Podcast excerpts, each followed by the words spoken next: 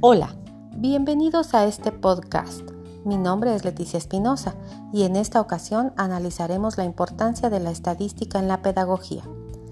La estadística es una ciencia que funge como herramienta importante en el ámbito educativo y nos ayuda a entender fenómenos referidos a las cuestiones humanas, comportamientos, procesos y fenómenos individuales y sociales desde un punto de vista ajeno o abstraído, que permite extraer regularidades analizando el fenómeno desde un punto de vista más objetivo en el desarrollo científico. Permite tomar distancia de casos individuales para analizar y enfatizar en la observación las características o variables colectivas compartidas como parte de la explicación de dichos fenómenos para después volver al caso individual. Estas generalizaciones permiten reconocer si se necesita algún tipo de intervención terapéutica o desalentar otras, estableciendo regularidades, por ejemplo, al establecer que los niños regularmente hablan entre los 12 y 24 meses, se debe a que se hizo un estudio de niños en ese rango de edad con una muestra representativa, que nos permite dar un dato comprobado y no solo una apreciación subjetiva. Si tenemos a un niño de 3 años que no ha desarrollado esta habilidad del habla, podemos inferir que necesita una intervención específica. De esta manera podemos situar al individuo en relación al grupo, conociendo los factores generales que pueden afectar individualmente. La estadística aporta desde dos perspectivas a la construcción del conocimiento. Una es la estadística descriptiva, que provee procedimientos dirigidos a sintetizar o resumir información, haciéndola manejable para su interpretación y para determinar conclusiones. Por otro lado está la estadística inferencial, que permite conocer el resultado generalizándolo a otros individuos. Por ejemplo, si en un estudio determinamos que los niños de madres que bebieron alcohol durante el embarazo presentan niveles de desarrollo más bajo que los niños de las que no tomaron alcohol, podemos inferir que beber alcohol durante el embarazo retrasa el desarrollo motor de los hijos. Sin embargo, las regularidades nos permiten plantear preguntas de investigación.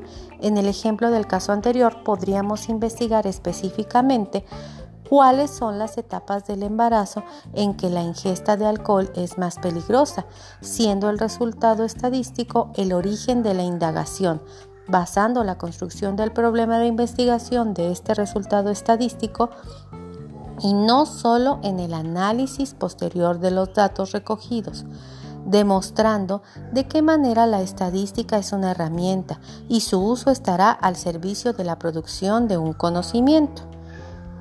El educador se vale de la estadística para conocer mejor la realidad de un fenómeno, para tomar decisiones en el ámbito educativo que le permitan brindar una solución a un problema o determinar probabilidades.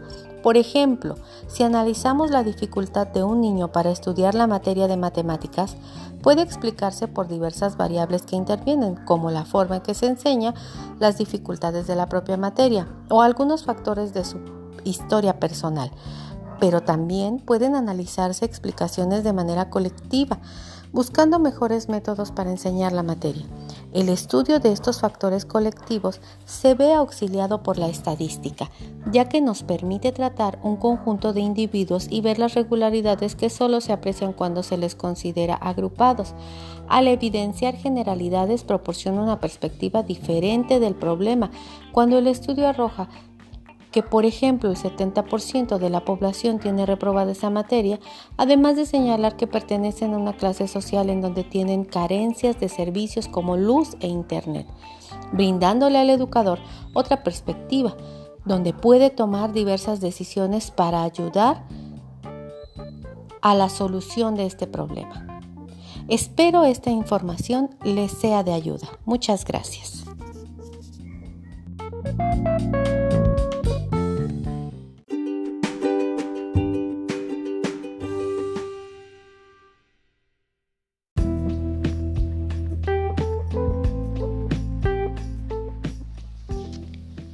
¡Qué monumento tan grande! Disculpe, señorita, ¿me puede decir quién es él?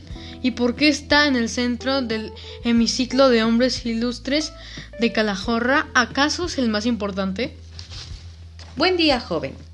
Para mí es un placer contarle la historia de un gran personaje. Él es Marco Fabio Quintiliano. Nació en el año 35 en el siglo I de nuestra era, en Calagurris, actualmente nuestra ciudad de Calahorra. Era hijo de un retórico. Se educó en Roma. Se consagró a la enseñanza en España y fue llamado a Roma por Galba, gobernador de España en Roma, contratado como uno de los primeros maestros por el estado del reinado domiciano. Se desempeñó como tutor de los hijos de Domitila y se le considera el profesor de retórica más representante del imperio. Se encuentra en este lugar debido a que realizó el primer tratado sistemático de la totalidad del proceso educativo, con especial atención a la etapa básica de la instrucción elemental. Su obra fue el Institutio Oratoria, escrito en el reinado domiciano. Su publicación se llevó a cabo en el año 96, poco antes de su muerte. ¿Y qué era el Institutio Oratoria? ¿De qué trataba? Bueno, el Institutio Oratoria tenía como objetivo satisfacer una creciente necesidad de formación de profesorado. En esta obra se abordaba la problemática del proceso de instrucción desde sus tres componentes, objetivos, métodos y contenidos. ¿Cuál fue la motivación de Quintiliano para escribir ese libro? En realidad su intención era instruir al lector no solo en el contenido, sino en los métodos de enseñanza, como en los principios de filosofía más generales de la educación. ¿Y a quién dirige su libro y cómo lo estructura? Realmente, Escribe para un público técnicamente alfabetizado, aunque poco culto y con poca experiencia en cuanto a los principios y a la praxis de la educación. En realidad, su obra Institutio Oratoria no se trata de un solo libro, pues es una obra extensa que consta de 12 libros, en los cuales los primeros dos y el último se refieren concretamente a la teoría y a la práctica de la educación, y los otros nueve se enfocan en los aspectos técnicos de la retórica y la oratoria. ¿Y cuál era la meta educativa que buscaba?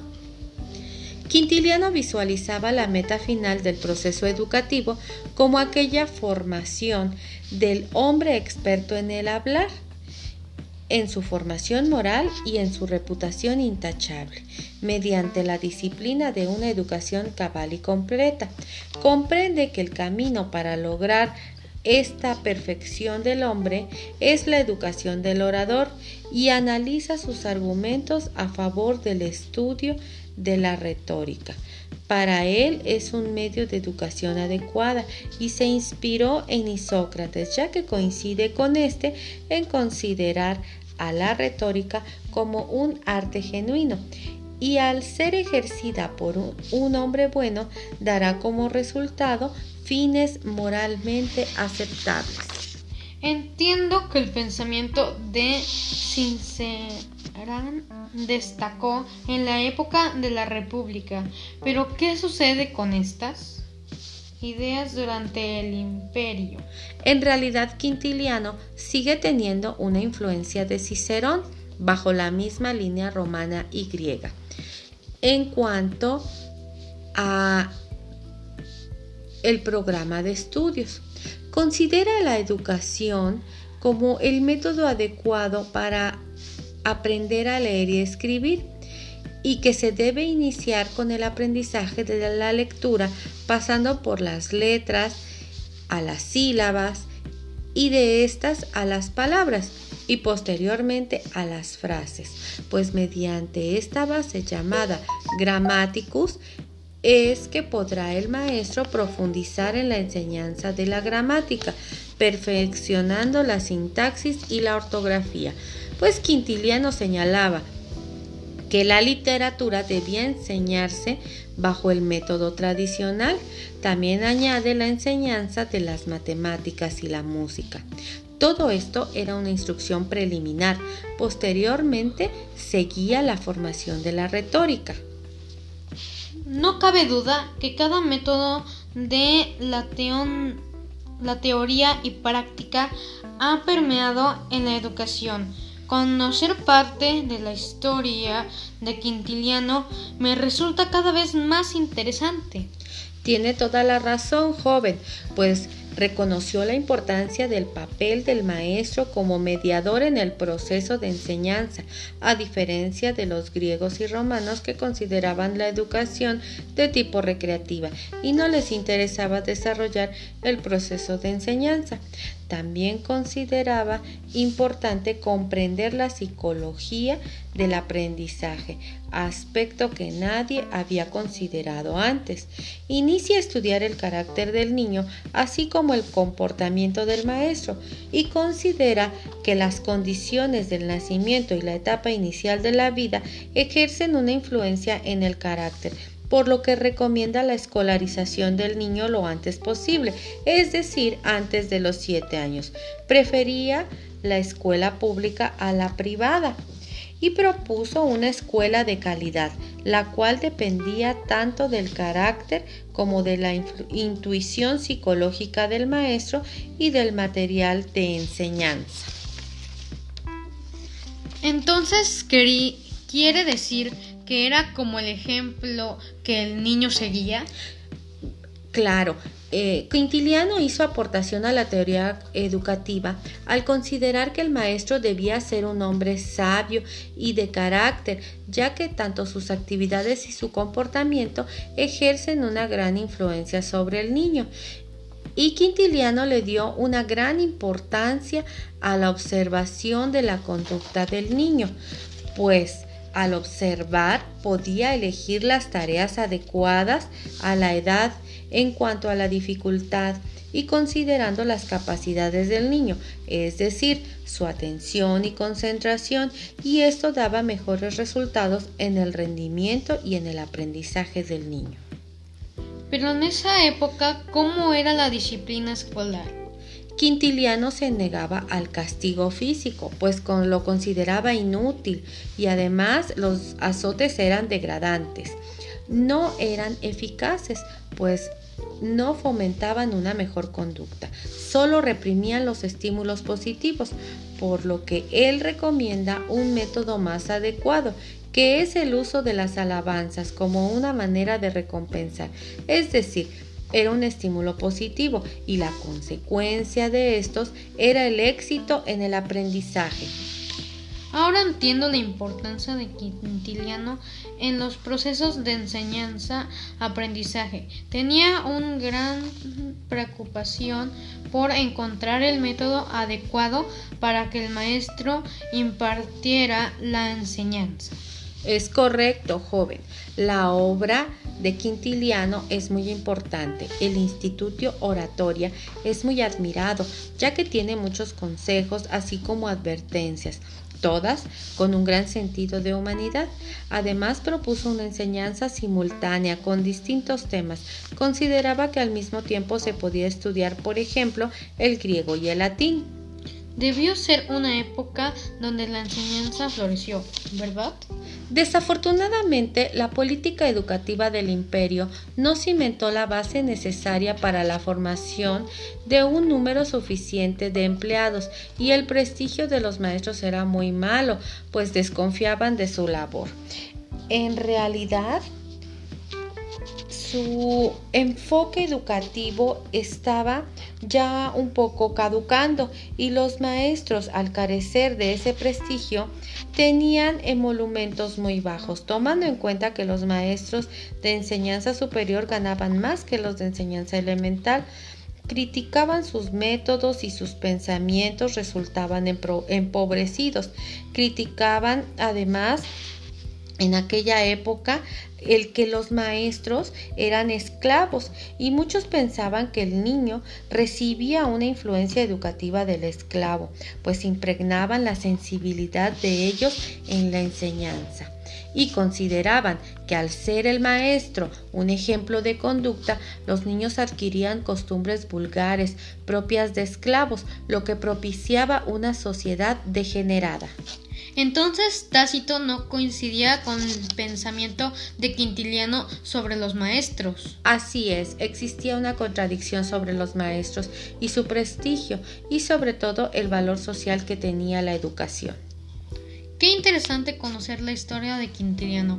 Después de escuchar su explicación, comprendo que fue muy importante en la historia de la educación y que muchas de sus teorías aún siguen vigentes. Le agradezco mucho que me platicara la historia de este personaje. De nada, joven.